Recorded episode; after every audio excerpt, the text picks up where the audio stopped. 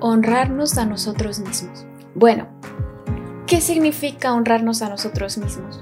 En la medida en la que tú honres lo que para ti es cierto, lo que para ti se siente natural, todo allá afuera se va a ir acomodando, todo allá afuera va a ir fluyendo de una manera que ni siquiera podemos imaginar.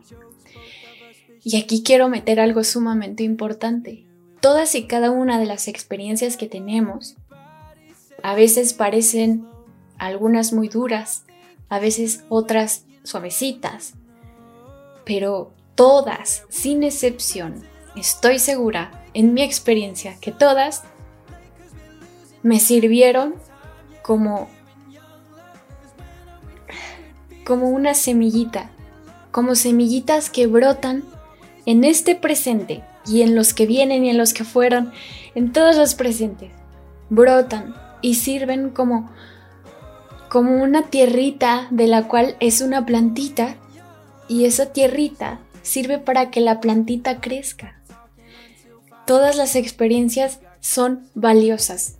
Tú tienes una esencia específica. Todos estamos hechos del mismo amor. Venimos de la fuente de Dios, como quieras llamarlo. Esa esencia amorosa que todos somos, sin olvidarnos que en este plano, en esta tierra, tú vienes a experimentar tu cuerpo humano y, y no hay más grande placer que el de reconocer que tú estás diseñado de forma única y específica para venir a contribuir algo, a ofrendar algo. Y, no quiero que esto se entienda como, como allá afuera se nos ha pintado de cuál es tu objetivo de vida? ¿Cuál es tu meta en la vida? No quiero que sea algo que se entienda como algo súper estructurado que hay que tener en mente, porque eso nos ha drenado por muchos años. Hablando por mí, me drenó por muchos años. El querer tener una respuesta de qué, cuál era mi objetivo, cuál es, cuál es mi función específica, cuál es, pero hablando de una función como eh, secretaria o ingeniera o funciones así, ¿me explico? Yo me refiero a, esa parte orgánica y natural tuya que, que sin esfuerzo vienes a, vienes a aportarnos a todos.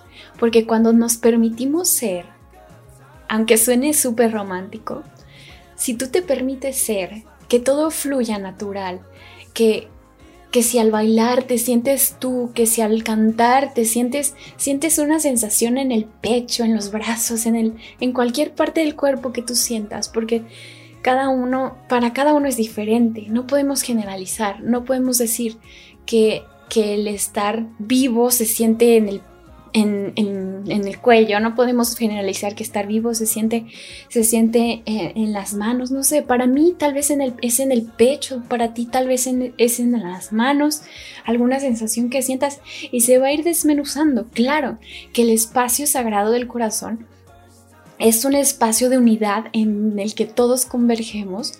Eh, y, y, claro que es importante y que muchas veces ahí es donde, donde donde está la magia, donde todos nosotros somos mágicos, pero en ese espacio es el que nos conecta con la fuente y siento que es algo que hay que comenzar a recordar. Yo por mucho tiempo escuché esta palabra, el corazón, eh, el amor, y siempre ha resonado muchísimo. Y ahora que no solo lo, lo escucho, no solo lo, lo pienso, sino lo, lo comienzo a sentir, es una sensación súper llenadora. ¿Y a qué voy con todo esto? El empezar a, a honrarte, a honrar lo que eres, a honrar lo que tu corazón quiere transmitir, no es solamente una parte que se queda mentalmente, no es una parte solamente de que escribas todos los días en la pared, soy amor, soy mi corazón me guía. Claro que funciona, pero siento que lo más importante es de verdad sentirlo en el cuerpo, es de verdad hablarlo y saber que, que lo estás experimentando. Y sin prisa, porque hay algo que se comparte mucho en este canal, que es el vivir sin prisa. Cada uno lleva su ritmo, cada uno va a su pasito. Y, ninguno es más grande paso que, el otro. Es, es, perfecto como es. Y, y para honrar tu verdad, para honrar lo que eres, es importante que pongamos límites cuando, cuando haya que poner límites. Esta parte de no aquí en, México lo he visto mucho en, entornos familiares, en entornos eh, de amigos, que cuando alguien dice que no, es como, ay, ¿por qué dijiste que no? Qué mala onda eres. ¿Por qué? Qué mal educado. O sea, nunca, ¿por qué? Si, si le ofreció eso, ¿por qué dijo que no? O sea, qué mal educado. Nunca se dice que no. Pero qué importante es saber decir que no. Dejemos de ver el no como una palabra tan negativa. Esta perspectiva de ver el no como, como algo amoroso, algo sagrado, algo que, que nos permite seguir expandiendo nuestra verdad, que nos permite seguir expandiendo esta verdad, esta, esta esencia que, que realmente eres, que realmente soy que somos en conjunto. Cuando dices que sí a algo que en realidad no quieres, por supuesto que llegan a tu vida más cosas de esas, más cosas a las que no quieres, pero vas a tener que decir que sí porque construiste ya una falsa idea de ti que es complaciente y que eventualmente va a pesar. Entonces, es muy, muy importante y de acuerdo compartiéndoles mi experiencia. Es súper, súper importante el no, el respetar tus límites. Cuando alguien dice algo y no te parece y que no te parezca desde este cuidado por ti, es muy importante el, el, cuidar y respetar cuando de verdad quieres decir que no. hay que dejar de tener miedo a decir que no y, honrar esa parte tuya que quiere salir. Basta de, de querer complacer a otros, basta de, de, de ocultar lo que somos por miedo a perder algo, por miedo a perder amigos, por miedo a quedarnos solos. Cuando empezamos a recordar esta parte de la que de verdad estamos hechos, todo se vuelve más ligero. ¿Y cómo empezamos a recordar esto? Una parte es empezar a honrar los nos, empezar a, respetar nuestros límites. Si alguien me, invita a salir a una fiesta y no quiero ir, gracias, pero no tengo ganas. No, y, y ni siquiera, aquí salió algo súper importante en esto del no. No tienes que dar explicaciones de nada.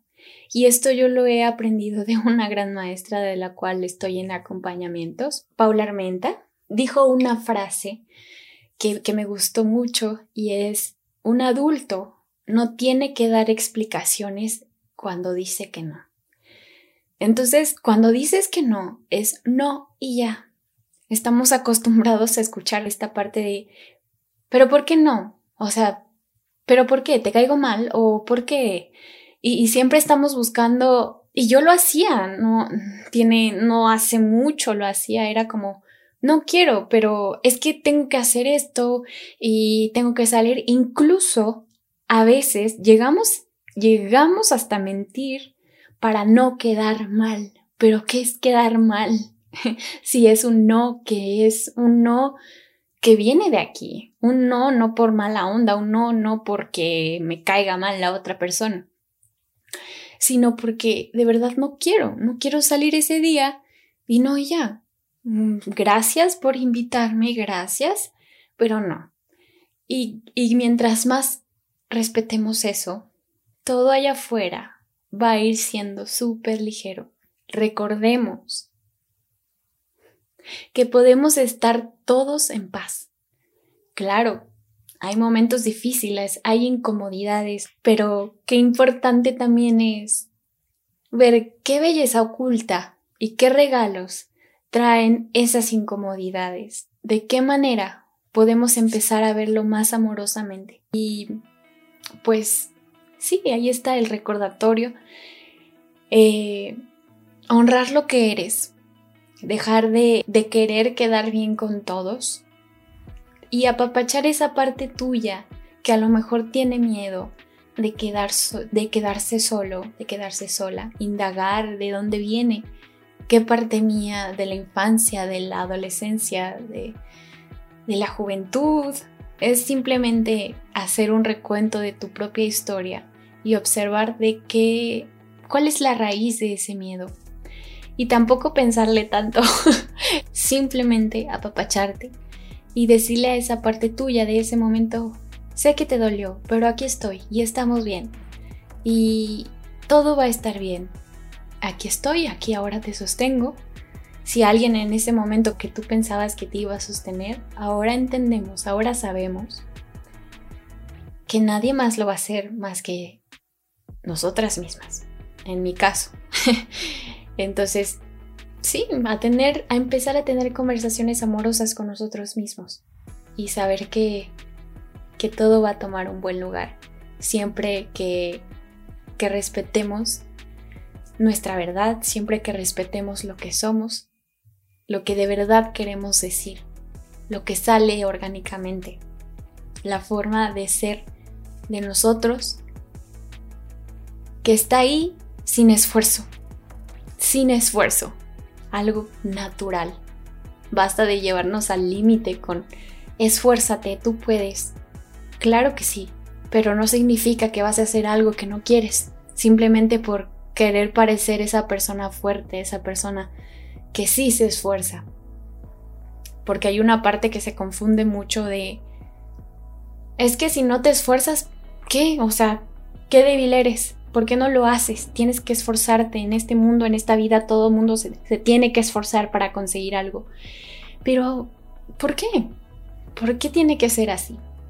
El camino, el camino tiene muchos momentos que a veces no son cómodos, pero vas aprendiendo, vas sabiendo cómo cómo apapacharte, cómo cuidar de ti, cómo hacer que el camino sea mucho más más suavecito. Y el corazón guía siempre que, que honres esa verdad que siempre está ahí. Si eres alguien súper espontáneo que de repente está en su cuarto solo y se para a bailar y es como, y brinca y salta.